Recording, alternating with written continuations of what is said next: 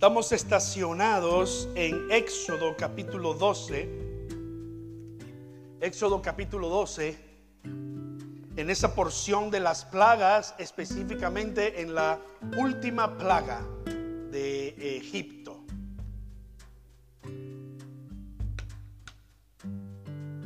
Gloria al Señor.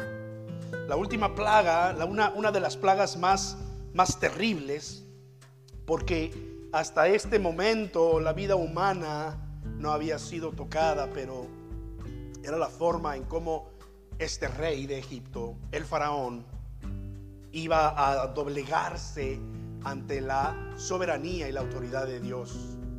Y con todo y esto eh, vemos en el siguiente, en los siguientes capítulos, cómo el faraón nuevamente endureció su corazón y ya cuando el pueblo de Israel había salido de Egipto, fue tras de él, solamente para que Dios pudiera confirmar que Él es el Señor del universo, el, el Dios soberano, el Señor de las naciones. Y usted sabe que esa ocasión Dios le dio un golpe fuerte, tan fuerte a Egipto y a Faraón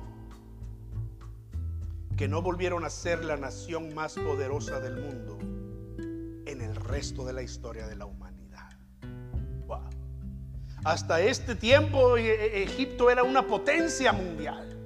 Potencia mundial en, finanzas, en armamento, en, en industria, en todo lo que usted quiera, por supuesto, en su tiempo.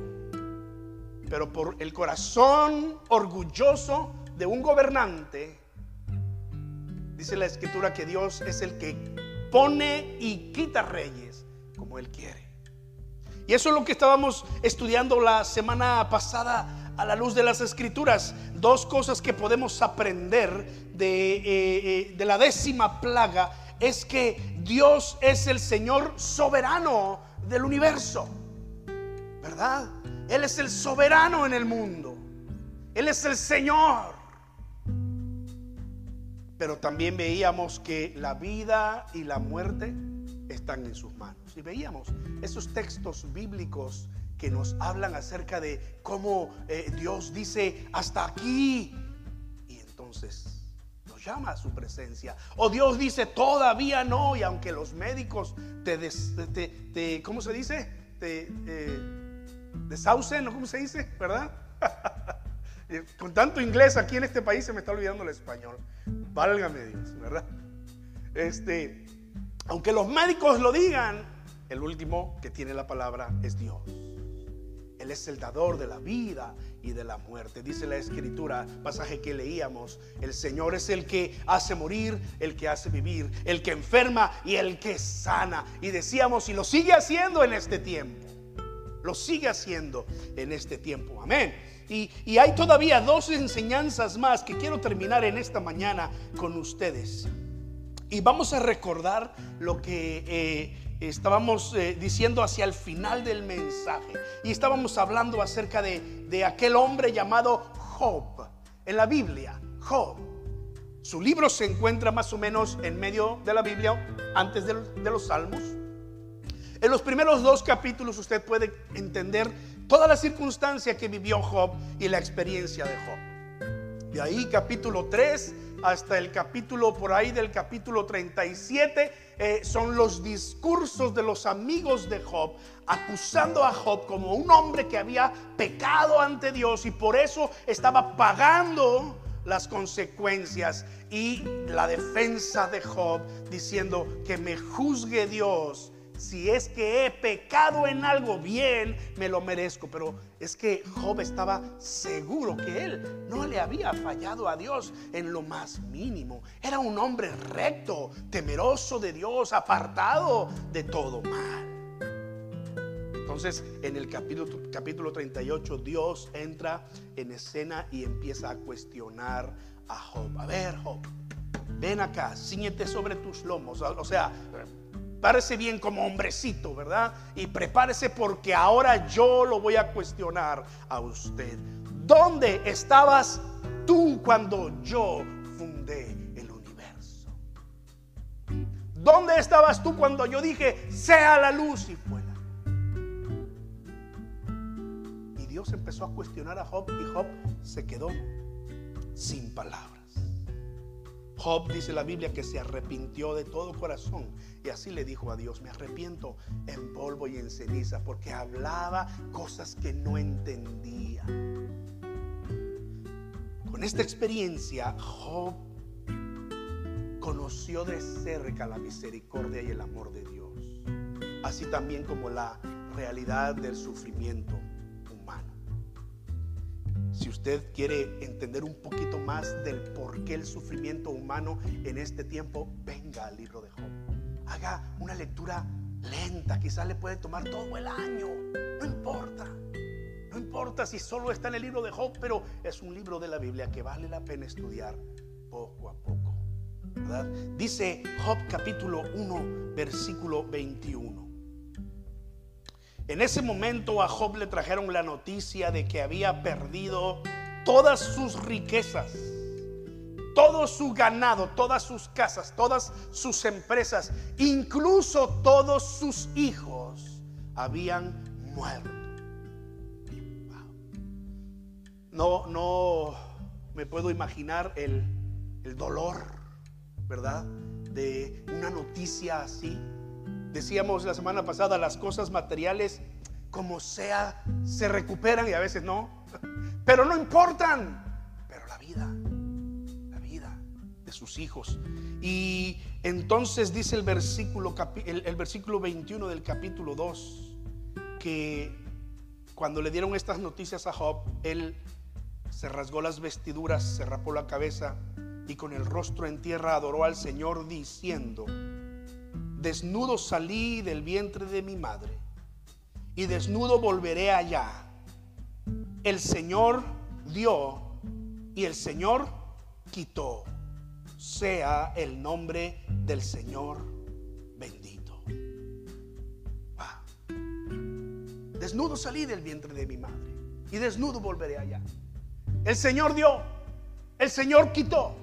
Sea el nombre del Señor bendito. Y con todo esto, dice, y en todo esto, Job no pecó ni le atribuyó al Señor despropósito alguno. No le atribuyó a Dios ninguna mala intención. No es que Dios, no es que Job estaba pensando que eh, eh, Dios estaba tratando de afectarlo o hacerle pagar algún problema.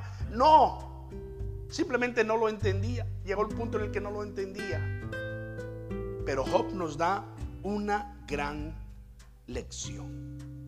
Y aunque Job no entendía el porqué de su situación y cuestionó a Dios por eso, nos enseña a nosotros que lo mejor que podemos hacer en situaciones similares es confiar confiar totalmente en Dios, descansar en Dios. ¿Qué significa esto? Significa que entonces yo no le voy a dar más pensamiento a mi situación porque sé que está en las manos de aquel que todo lo puede, el Dios soberano del universo.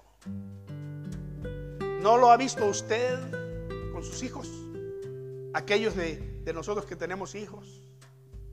De pronto mis hijas me hablan de donde están con alguna situación que las rebasa. Y ahí va el superpapá a resolver las situaciones. A veces es algo muy sencillo, pero no tienen la experiencia. Tienen sus vehículos y a veces es algo relacionado al vehículo, ¿verdad? Y es algo muy sencillo como, ¿sabes? Llévalo al taller. Pero lo que quiero decir es que nuestros hijos han puesto eh, cierta confianza en que nosotros, sus padres, les vamos a ayudar o les vamos a resolver alguna circunstancia. Y es una ah, forma quizás tan, tan banal, tan, tan inadecuada para comparar con Dios. Pero si nosotros, dice la Escritura, a través de nuestro Señor Jesucristo, siendo malos, sabemos dar buenas cosas a nuestros hijos, ¿cuánto más nuestro Padre Celestial no nos dará el Espíritu Santo? no nos dará todas las cosas. Dice la escritura en Romanos que juntamente con Cristo nos ha dado todas las cosas. ¿No es cierto? Job nos enseña a descansar totalmente en Dios, a confiar totalmente en el soberano Dios. Pero aquí están las dos lecciones que podemos aprender también de esta décima plaga. La primera de ellas se trata de la obediencia. Se trata de la obediencia. Usted sabe qué es la obediencia, ¿verdad? Obediencia es hacer exactamente lo que se nos pide hacer. Si usted está en la posición de dar instrucciones a alguien, usted está esperando que ese alguien haga las cosas como usted les está indicando, porque esa es la mejor forma, porque eso les va a ayudar, porque eso va a resolver el problema, qué sé yo. Y usted espera que esa persona haga exactamente lo que usted le está diciendo. Nosotros los padres cuando le damos una instrucción a nuestros hijos, estamos esperando que ellos obedezcan, que ellos hagan lo que se les ha pedido hacer.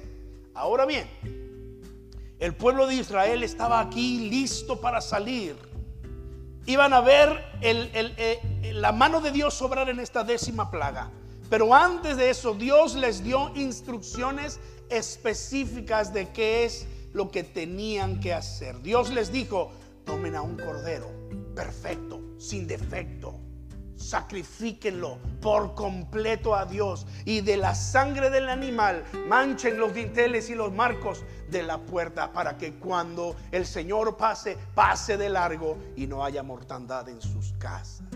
Lo sabemos, ¿verdad? Lo hemos leído allí en el capítulo 12. Y dice la escritura literalmente que eh, eh, eh, los israelitas hicieron lo que Dios les había dicho. Mire el versículo 28. Cuando ellos escucharon las instrucciones, el versículo 27 dice entonces los israelitas se inclinaron y adoraron a Dios. Versículo 28 dice, y los hijos de Israel fueron, ¿y qué dice? Hicieron, y ahí hay una palabra importante que usted y yo tenemos que considerar. Dice allí, hicieron puntualmente, así como Dios había mandado a Moisés y a Aarón. Puntualmente. Hay que subrayar esa palabra. Hay que pensar y reflexionar en esa palabra, porque cuando hablamos de obediencia, se trata exactamente de lo que está describiendo esta parte de la escritura.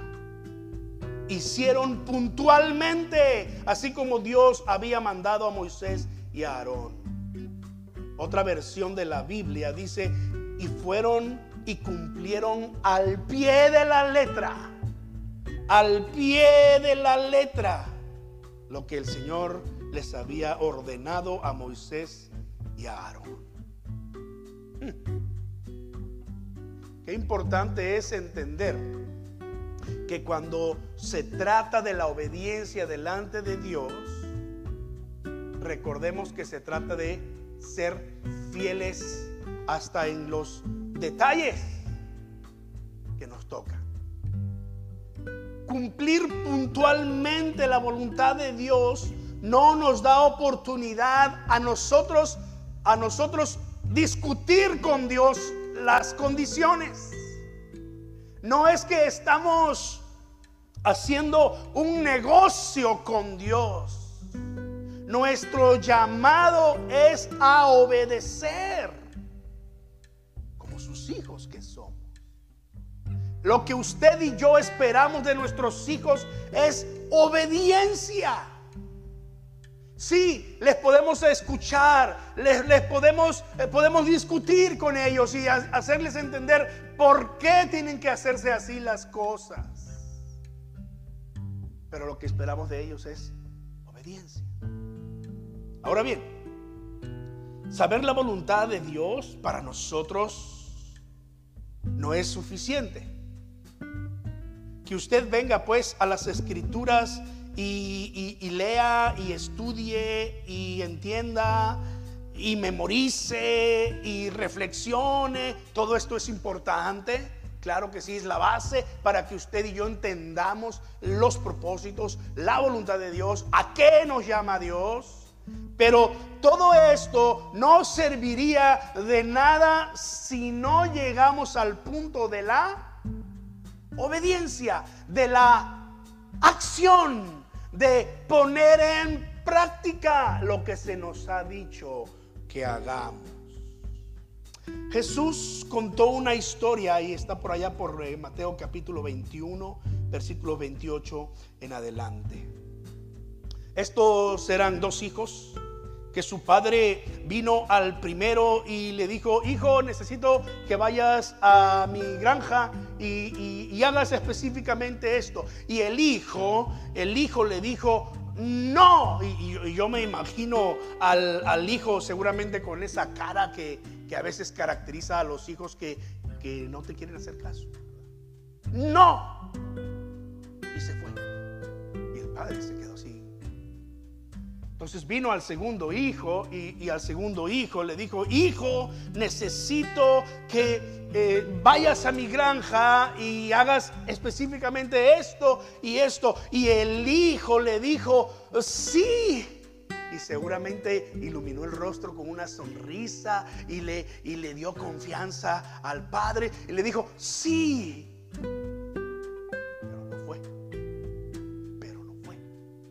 En cambio al primer hijo, el que había dicho que no, dice la, historia ahí en Mateo, que movido en arrepentimiento, terminó yendo a trabajar en, en, la granja de su padre, en la viña de su padre. E hizo lo que el padre le dijo. Y la pregunta que Jesús entonces hizo en aquella ocasión fue, ¿cuál de los dos hijos hizo la voluntad de su padre? ¿Cuál de los dos hijos fue obediente? El que dijo no al principio, pero después fue y lo hizo. O el que dijo sí, pero tiró al, ojo, tiró al loco al padre y se fue por otro lado. ¿Cuál de los dos? Pues la respuesta es obvia. El primero de ellos, el que al principio dijo no, el que se rebeló, pero después movido en arrepentimiento fue y obedeció al Padre. Y Jesús dijo esta historia hablando de los eh, religiosos de su tiempo, de los fariseos, escribas y, saduceos y todos esos feos, ¿verdad? Que estaban en el tiempo de Cristo. Religiosos que se sentían, eh, eh, no sé, los hijos consentidos de Dios. Pero Jesús les dijo, miren, los publicanos y las prostitutas van delante de ustedes al reino de los cielos, porque ellos representan al primer hijo que primero dijeron no, pero fueron. En cambio, ustedes representan al segundo hijo, que con toda la hipocresía dicen que sí, pero no va. Eh, la escritura nos dice también en Santiago 1:22, sean hacedores de la palabra. No tan solamente, usted se lo sabe, ¿no? Oidores. Sean hacedores de la palabra, no tan solamente oidores.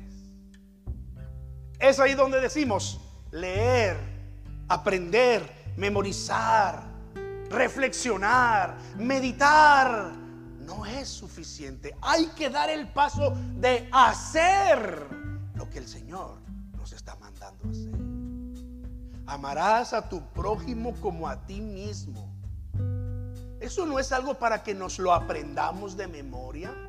Es algo para que pongamos en práctica. ¿No es cierto? Y podríamos este, estar citando ejemplo tras ejemplo de lo que significa mm, poner en práctica, obedecer al Señor y no tan solamente oír y entender y saber. Eh, yo no estoy, yo no estoy en contra de que la gente lea la Biblia, toda la Biblia en un año. ¿Usted se ha metido a un plan de esos alguna vez? Leer toda la Biblia en un año. Mire, tiene que ser estrictamente disciplinado para que le salgan bien las cosas y no terminar frustrado. Yo lo hice una vez, hermanos, les confieso, les confieso, terminé después del año, tarde, porque había días que no leía. Y se iban acumulando y, cuando yo venía al plan decía, para recuperarme ahora tengo que leer treinta y tantos capítulos tengo que estar aquí y tengo que hacer esto y tengo que ir allá y tengo que... Yo no estoy en contra de eso, está bien si alguien propone en su corazón leer toda la Biblia en un año, está perfecto, ¿verdad? Si alguien se descarga, yo recomiendo que se descargue la, la Biblia app y tenerla en el celular, porque allí lo puede tener en algún momento de necesidad, lo que usted quiera. Pero todo eso no serviría de nada si nosotros no damos el paso de la obediencia, de de, hacer lo que Dios nos está mandando hacer. Si el pueblo de Israel no hubiese obedecido al pie de la letra el mandato del Señor en esta ocasión, hubieran pagado las consecuencias. Hubieran pagado las consecuencias. Pero la escritura dice que los israelitas fueron obedientes. La escritura nos dice que ellos fueron y cumplieron al pie de la letra puntualmente lo que el Señor les había ordenado. Un gran ejemplo para nosotros. Déjeme cerrar este, esta enseñanza recordándoles eh, eh, años después, muchos años después, ya Moisés ah, había muerto y entonces se había levantado su sucesor, Josué y estaban entrando en la tierra prometida e iban a conquistar una ciudad amurallada. Una ciudad que, según los historiadores, sobre esa muralla había casas construidas, pero no una ni dos, sino infinidad de casas construidas. Dicen los historiadores que incluso en esos muros se llevaban a cabo carreras de, de carros. Claro, estamos hablando de carruajes de, con caballo, ¿verdad? No, no pensemos en, en carros de carreras, ¿no? Pero ahora imagínense lo ancho que tendrían que ser esos muros para tener viviendas y para hacer todo esto que se hacía. De hecho, Raab, la mujer que se salvó junto con su familia, vivía allí en el conjunto habitacional, la muralla, así se llamaba, ¿no? Porque vivía en la muralla. qué estoy diciendo con todo esto? Josué capítulo 6 nos dice que Dios le dijo a Josué, les dio, le dio a Josué instrucciones específicas. Y vino Josué con el pueblo y, y, transmitió estas instrucciones específicas. Dios le dijo, vas a dar una vuelta al día por seis días. Pero el séptimo día vas a dar siete vueltas. Y la instrucción específica fue, nadie hablará para nada. Nadie abrirá su boca. Nadie hará sonar más que las trompetas de los levitas van a estar sonando. Pero al final, en el, en el séptimo día, en la séptima vuelta, yo les voy a decir, ahora sí, griten. Y usted sabe la historia, ¿no? Gritaron y en ese grito Dios actuó y esas murallas se vinieron abajo y el pueblo de Dios entró y conquistó. El punto aquí es que eh, la obediencia del pueblo, como en, en Éxodo capítulo 12, la obediencia del pueblo marcó la diferencia. Claro, podemos decir que fue eh, la mano de Dios, el poder de Dios, pero en cierta medida la razón de la victoria vino a ser la obediencia y, yo reconozco que en ocasiones no es fácil. Yo me imagino que el pueblo tenía la tentación por dentro de, porque usted sabe que nunca faltan los que les gusta, ¿verdad? Este, y, alguno por ahí tenía la tentación de decirle a su, a su compañero, yo no entiendo por qué tantas vueltas en, estos días. ¿Qué ¿qué ganamos? Mira cómo se burlan porque se burlaban de ellos. Mira cómo se burlan de nosotros. Somos el hazme reír de todo mundo. ¿Qué van a pensar de Dios? hasta lo espiritual se nos sale a veces cuando estamos de, de lengua suelta, ¿no? Pero la instrucción de Dios fue: no hablarás para nada. Y la obediencia marcó la diferencia. No se trata de cuánto sabes. No se trata de cuánto yo sé de la Biblia sino de cuánto yo hago, de cómo yo obedezco lo que dice en las escrituras. Dios pues nos llama a una obediencia total. Y si sabemos lo que nos conviene, entonces vamos a ser obedientes a Dios. Cada familia de Israel, según la escritura, fueron e hicieron al pie de la letra puntualmente cumplieron lo que el Señor les había ordenado. Y aquí está la segunda enseñanza con la que vamos a cerrar en esta mañana. Porque en la obediencia se manifiesta la gracia de Dios, la misericordia de Dios.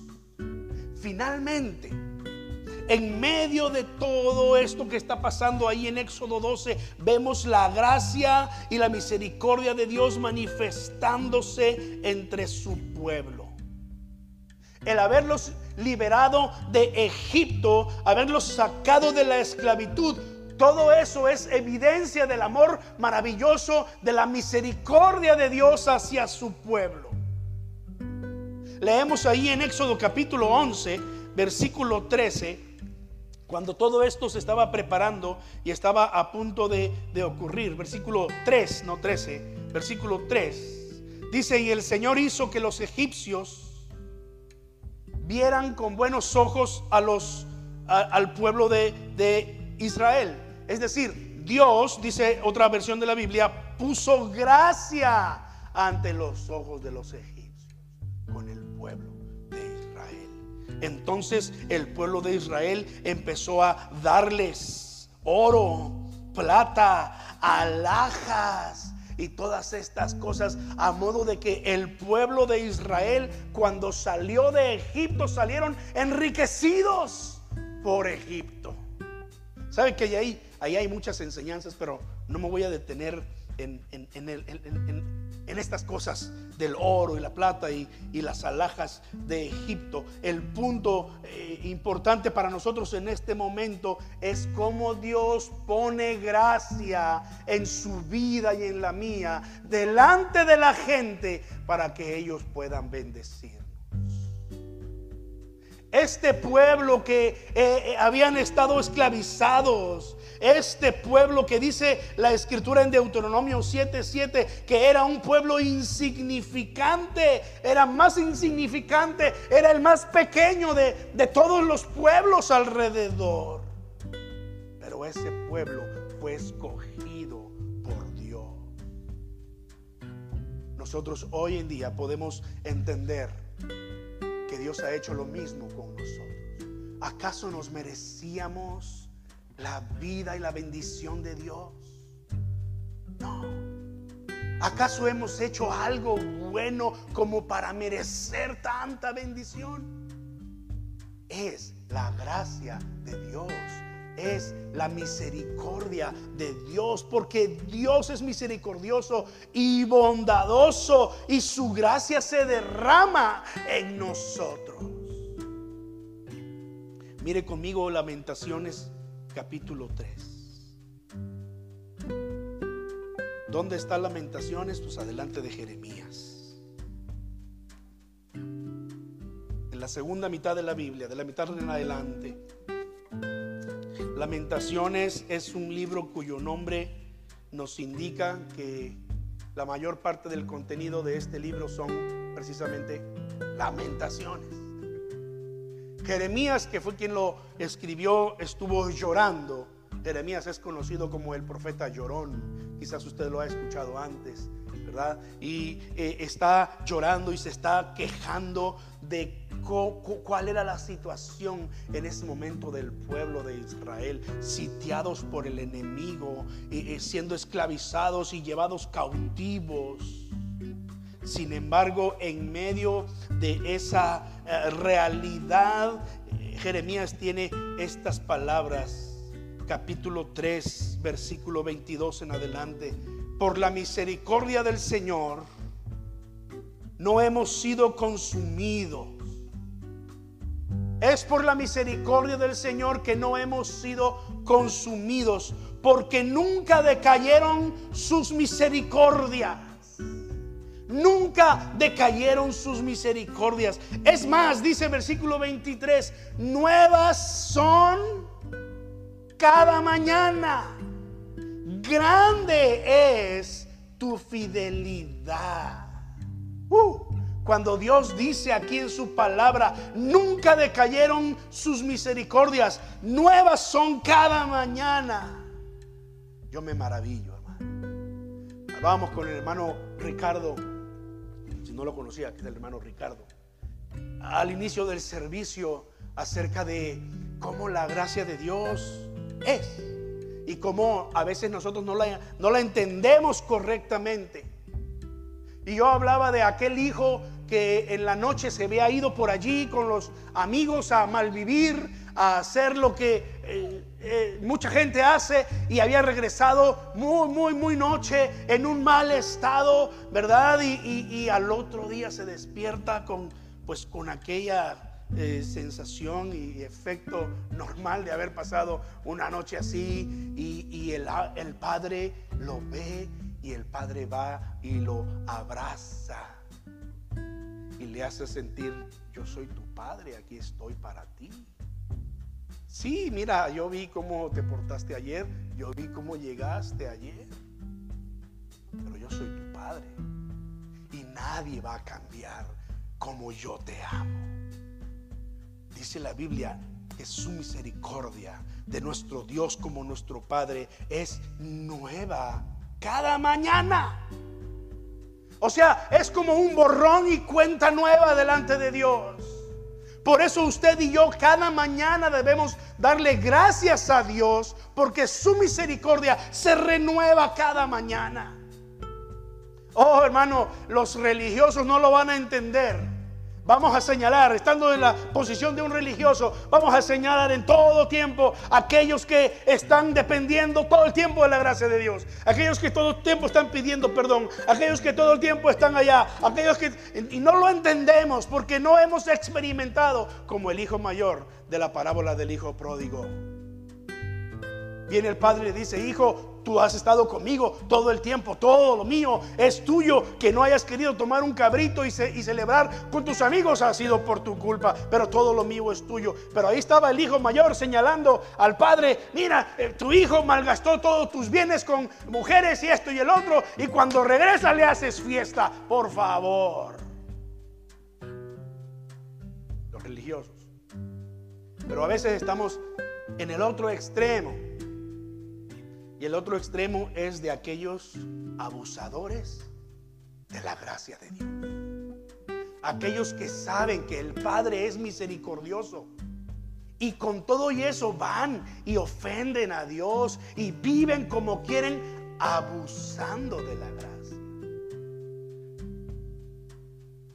El problema es que estando en esta posición no estamos conscientes que un día Jesucristo vendrá por segunda vez a esta tierra a tomar a su iglesia y a llevarse a los que son suyos. Y aquel que no haya perseverado fiel y firme hasta el fin, no podrá tener parte en esta bendición. No lo digo yo, lo dice la escritura. ¿No es cierto? Si algún día vamos a llegar a esas partes de la escritura y vamos a tener que predicar la, la dureza del juicio de Dios eh, eh, eh, hacia el pecado y cómo Dios nos llama a vivir en fidelidad todos los días. Pero tengamos cuidado de no abusar de la gracia de Dios. Gloria al Señor. La misericordia del Señor es grande para nosotros Mi porción es mi Dios, dijo mi alma, por tanto en Él esperaré. Es lo que dice aquí la escritura en el versículo 24. Versículo 25 en Lamentaciones 3. El, es bueno el Señor con quienes le buscan, con quienes en Él esperan. Es bueno esperar en silencio la salvación del Señor.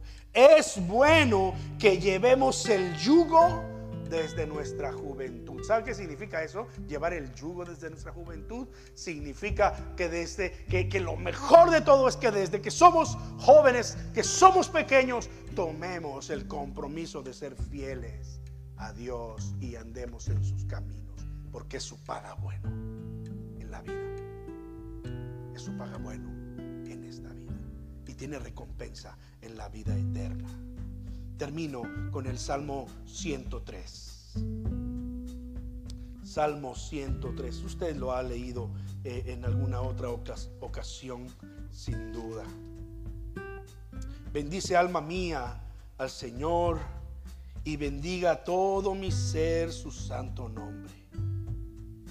Bendice alma mía al Señor y no olvides ninguno de sus beneficios el Señor es quien perdona todas tus iniquidades, el que sana todas tus dolencias, el que rescata del hoyo de tu, vida, que te corona, te colma de favores y misericordia. Versículo 8. El Señor es misericordioso y clemente lento para la ira y grande en misericordia. No contenderá para siempre, ni para siempre guardará el enojo. No ha hecho con nosotros conforme a nuestras iniquidades, ni nos ha pagado conforme a nuestros pecados. Esta es la misericordia de nuestro Dios. Grande y eterna. Para siempre es tu fidelidad. Amén. ¿Por qué no cierra sus ojos conmigo? Y oramos juntos al Señor en esta, en esta tarde, en esta mañana todavía, y le decimos en oración al Señor, Padre, quiero depender de tu gracia en todo tiempo. Quiero vivir bajo tu gracia en todo tiempo, Señor, pero quiero ser obediente a ti, Padre.